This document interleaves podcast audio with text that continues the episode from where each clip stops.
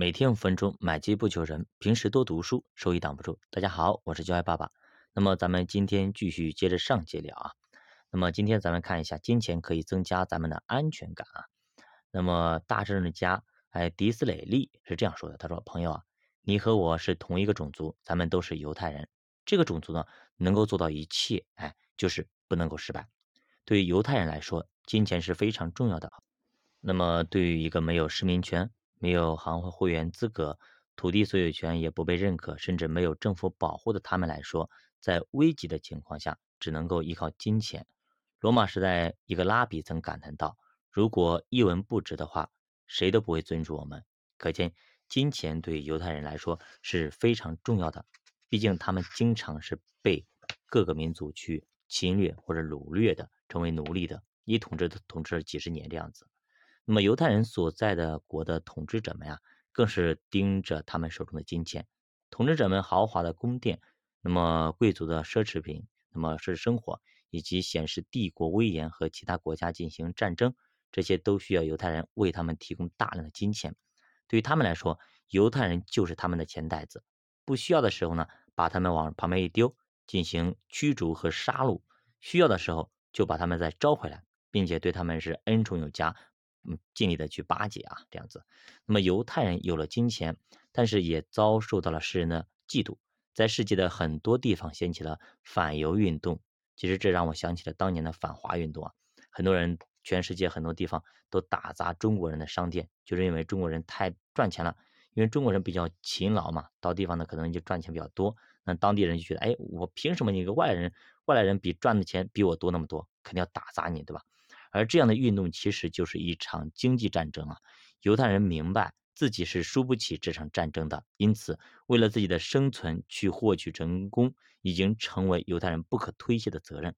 那么犹太人流离失所，四处漂泊，并且屡遭抢劫，而只有金钱可以给他们提供一点安全感、一点保护。哎，当他们哪天遭到了各地统治者们驱逐的时候，金钱可以换取别人的收留和保护。那么当地的人发起反犹暴乱的时候呢，他们可以用金钱贿赂而求得一条生路。他们外出做生意的时候呢，遭到土匪的抢劫，钱可以赎回他们的生命。由此可见，金钱对于犹太人来说，可增加他们的安全感，也可以永远保护自己，让自己平安。那么当然，这我觉得这应该是作者的解读啊。那么按原文的意思，应该不是这个意思啊。那么金钱只是说，因为他们作为一个流离失所的一个民族，他可能需要一些东西、物质的东西来进行一些保护自己。那么金钱就作为这样一种武器来保护自己。当然，他们更多的信仰不是来自于金钱，而是来自于他们的信仰，他们的上帝，他们所信仰的那个真理是这样子。所以说，金钱根本保护不了他们，金钱只是一个外在形式，一个外人看到的一个形式而已。那么真正的保护他们呢，是他们的那么弥赛亚是这样子的啊。那么我们来看一下，金钱其实让当地的人们及政府其实不敢小瞧犹太人啊，因为什么呢？因为观察家在他的著作里面是这样写的，对吧？那么他说啊，他说犹太人的实际上的政治权利和当地人的政治权利之间的矛盾，也是政治和金钱势力之间的矛盾。虽然在观念上，政治权利应该凌驾于金钱之上，其实前者却是后者的奴隶。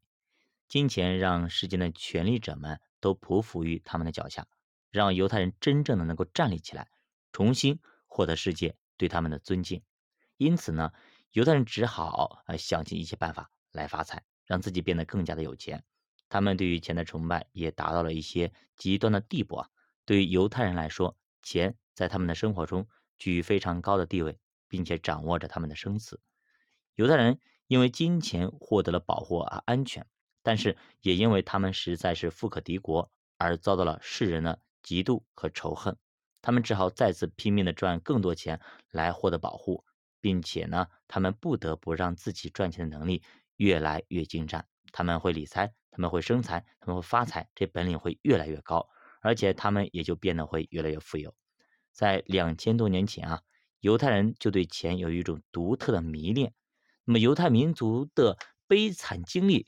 决定着犹太人对于金钱的态度，并在很大程度上反映出一个社会、一个民族或者一种文化的资本主义合理性的水平。其中第一点就是犹太人屡次都遭到驱逐和杀戮。每当形势紧迫，他们踏上流浪道路的时候，钱便是他们携带的唯一东西，这也是他们保证自己旅途中生存的最重要的手段。第二，金钱是唯一不具有异端色彩的东西，是他们同其他宗教打交道的媒介。第三，就是犹太人因为金钱而封立了寄居城市的独特生存权利。那么，历史告诉人们啊，犹太人如果不是在金钱方面有超强的智慧啊，可能早就消失了。同时，金钱也是犹太人相互之间彼此救济的最直接方式。第四，就是犹太人的长期经商传统，也使他们不可能鄙视金钱。尽管钱在别人那里只是媒介和手段，但是在商人那里，钱永远都是每次商业活动的最终争取目标，也是他最终成败的一个显示啊。所以说，综上所述啊。金钱对于犹太人来说，已经成为了一种独立的尺度，那么一种独立于其他尺度啊基准的呃一个非常高的一个尺度啊，更是他们保障自身安全的全部的砝码。那么说到这里，我再补充一点啊，就是因为犹太当时呃就是以色列是一个非常小的国家。周围有大国，有巴比伦啦，有亚述帝国啦，有这个埃及啦等等，对不对？那么这些大的国家动不动都会欺负这个啊以色列，那么这个时候以色列该怎么办呢？这个时候就会要么就拿钱去贿赂埃及，说你旁边哥们那那个国家打我了，你能不能帮帮我啊？好的，我就帮你，对吧？就你给给我钱了。那今天埃及要打你了，赶紧去保利关，哎，你能不能帮帮我呀？我给你这个钱，对吧？所以说他为什么需要钱，就是这样子。当有一些国家去欺负你了的时候，来侵略你的时候，如果没人帮你，好了，那我有些钱给你，你能不能不打我？OK，大概经常就是犹太人或者以的历史上啊，当年的以色列国就是很经常这种事情是经常发生的。所以说就就相当于啊，有一个一家一户人家呢，可能在村子里啊单门独户啊，比较怎么说呢？比较呃势力比较单薄嘛。周围都是一些大户人家，哎，老是直接就是这些大户人家动不动要欺负你一下，哎，来捞点好处。那么你要哎今今天来欺负你了，给点钱；今天这个来欺负你了，给点钱，懂吗？大概是个这样的情况。所以说它的外在表现形式就是说经常给钱，但是你深层次的，因为我们我们其实我们作为外行人，经常要看一些表表象嘛。外行人看热闹，内行人看门道。到底它内部背后的东西是什么呢？其实。作者只是讲了一个非常浅层的一个浅层次的东西，更深层次的东西倒是没有看到，所以这也是作者的局限性。你要了解一个民族，了解一个文化，你肯定要往根上挖。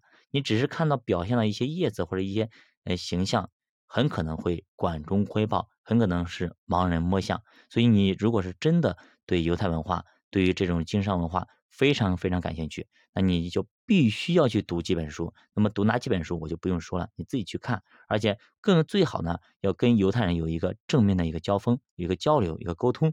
你到了以色列，到了耶路撒冷，你才能够明白为什么这个民族在这样一片荒漠、在一片戈壁滩上能够如此兴盛。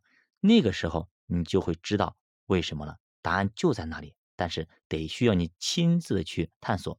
那我就打个比方，我前昨天好像看到一个外国的美国的一个主播嘛，他说，嗯，他在呃美国国外的一些论坛上教呃那个中国话，对吧？教咱们中国话，结果呢教汉语，呃很多人都说，哎，你教什么汉语？你为什么要教这种落后的民族？就是很多在骂骂他嘛。其实这个人就说了，他说这些人很多时候都活在自己的世界里，永远不能开放。他们就认为中国是落后，中国语言是落后的，中国国家是落后的，这就还生活在那种呃水深火热中，生活在那么抗战抗日战争时期的那种就是土房子里面呢，或还生活在呃四五十年代五六十年代那种情况。所以说这就是一个自我封闭。你要到中国来看一看，你就知道中国现在发展一点不亚于美国，对吧？很多城市可能比美国要漂亮很多，对吧？所以说，真的要好走出去看一看，不要老是守旧在自己的能力范围圈内。再比如说，我们隔壁的我们的兄弟台湾，对吧？前几年说我们中国大陆吃不起，能不能吃起茶叶蛋？啊，大陆吃不起茶叶蛋，天哪，对吧？这就是无知的可怕，无知的可笑。所以说，我们要了解一个文化，了解一个民族，必须要走出去，必须要开放的心态，把所有东西都展现在你的面前，真实情况是什么样子的。不要老是想着啊，我电影里怎么告诉我的？电影里很多东西都是假的。